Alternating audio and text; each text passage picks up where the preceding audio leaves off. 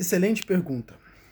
É, inclusive, isso é um objeto de obsessão de minha parte. É uma das coisas pelas quais eu sou mais obsessivo. Eu busco por isso como se fosse ouro. Entende? Para mim isso é ouro. E é por isso que eu busco tanto isso. Como ser mais inteligente. É o que eu mais quero acima de tudo. É ser mais inteligente, o máximo possível que eu conseguir.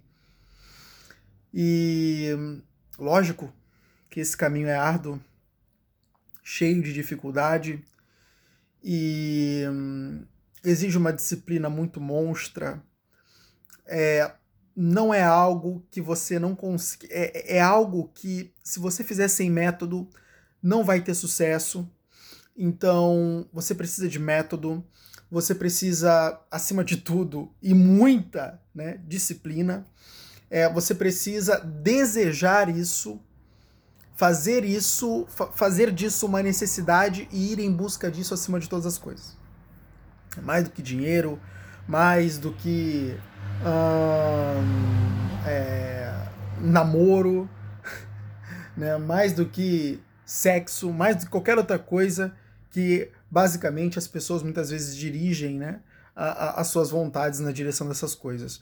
Um, eu escolhi dirigir a minha vontade para direção, para essa direção, buscar ser mais inteligente. E hum, como? Como a gente se torna mais inteligente? Vamos lá, isso é muito interessante. Um, inclusive, os avanços da neurociências possibilitaram um, muitas descobertas, né? Nesse, um, nessa trajetória da, da inteligência. Então, uma das coisas, uma pessoa inteligente, isso é, é, é a base, né? Isso é o básico. Uma pessoa inteligente é aquela que lê muito.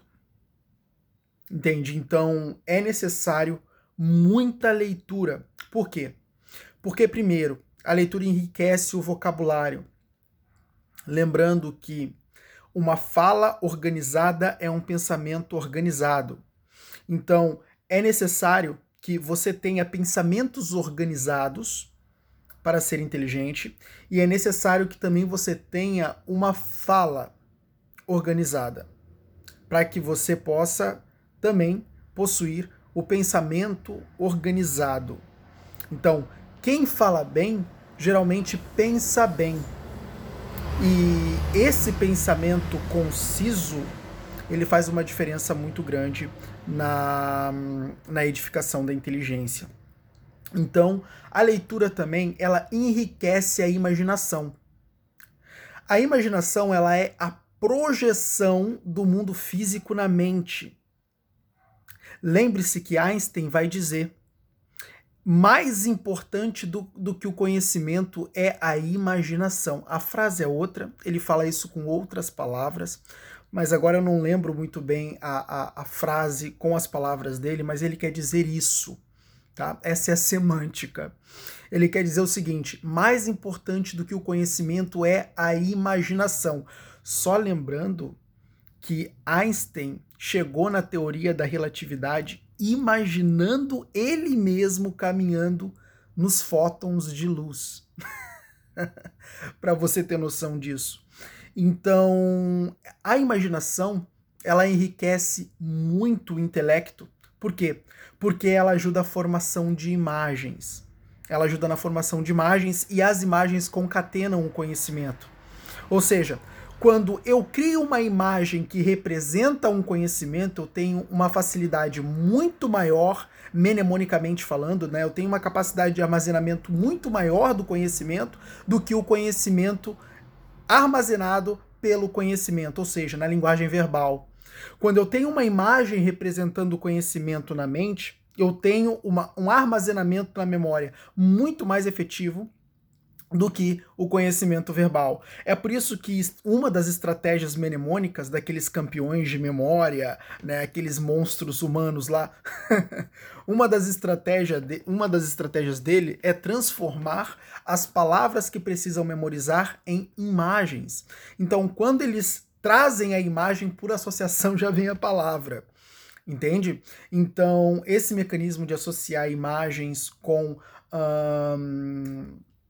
com as palavras, com os conceitos, com as ideias, fazem uma diferença muito grande no processo mnemônico. Então, é por isso que a imaginação ajuda você a formar né, imagens que vão associar-se, que vão concatenar o conteúdo das ideias. Então, quando você elicita as imagens, elicita as ideias. É por isso que facilita a, a memorização das coisas. Então, a capacidade de imaginar faz uma diferença muito grande. É, eu sempre acreditei né, que ler livros de não ficção era perda de tempo.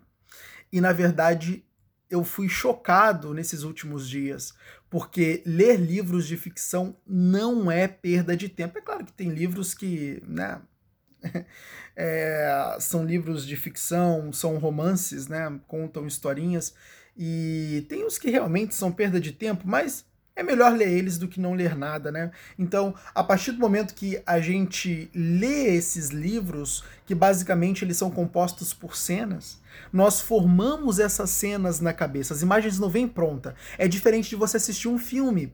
Quando eu apontei para a televisão como se estivesse vendo. É, é, quando você assiste um filme, o que acontece? Quando você assiste um filme, você está recebendo as imagens elaboradas, prontas, esquematizadas. Quando você está lendo um livro de não ficção, você está sendo obrigado a formar as imagens. Então, isso faz uma diferença muito grande. Uma coisa, bom, agora você já entendeu, tá? Isso é muito importante. Ah, a transformação da imaginação, tá? Ela facilita a entrada do, dos conteúdos é, na memória, a prática da leitura para aumentar o seu vocabulário. E bom, uma das coisas que a gente precisa entender é como basicamente funciona a, a questão da memória. É muito importante você ter uma boa memória. E para ter uma boa memória, você precisa cultivar uma boa memória. Primeiro, lembre-se de uma coisa: você tem duas memórias. Você tem a memória de curto prazo ou trabalho, e você tem a memória de longo prazo. Vamos esquecer memórias humanas e vamos trazer para a questão de memórias computacionais. Quando nós falamos dos computadores, nós falamos de uma memória chamada RAM, uma memória de curto prazo, ela armazena informações no curto prazo. Ela armazena por um tempo, depois as informações são perdidas. Quando nós falamos de HD, hard disk, nós falamos de, ou disco rígido em português, nós falamos de uma memória permanente.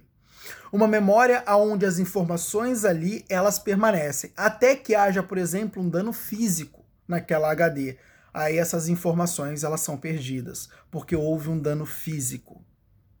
Mas é uma memória de longo prazo, se comparada à memória RAM. Você tem o mesmo princípio.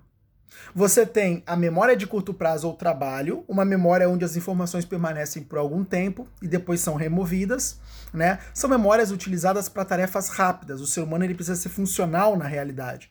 E a única forma com que ele é funcional é armazenando informações por um, por um tempo para que ele possa utilizar essas informações no dia a dia. E quando essas informações deixam de ser necessárias, elas são excluídas.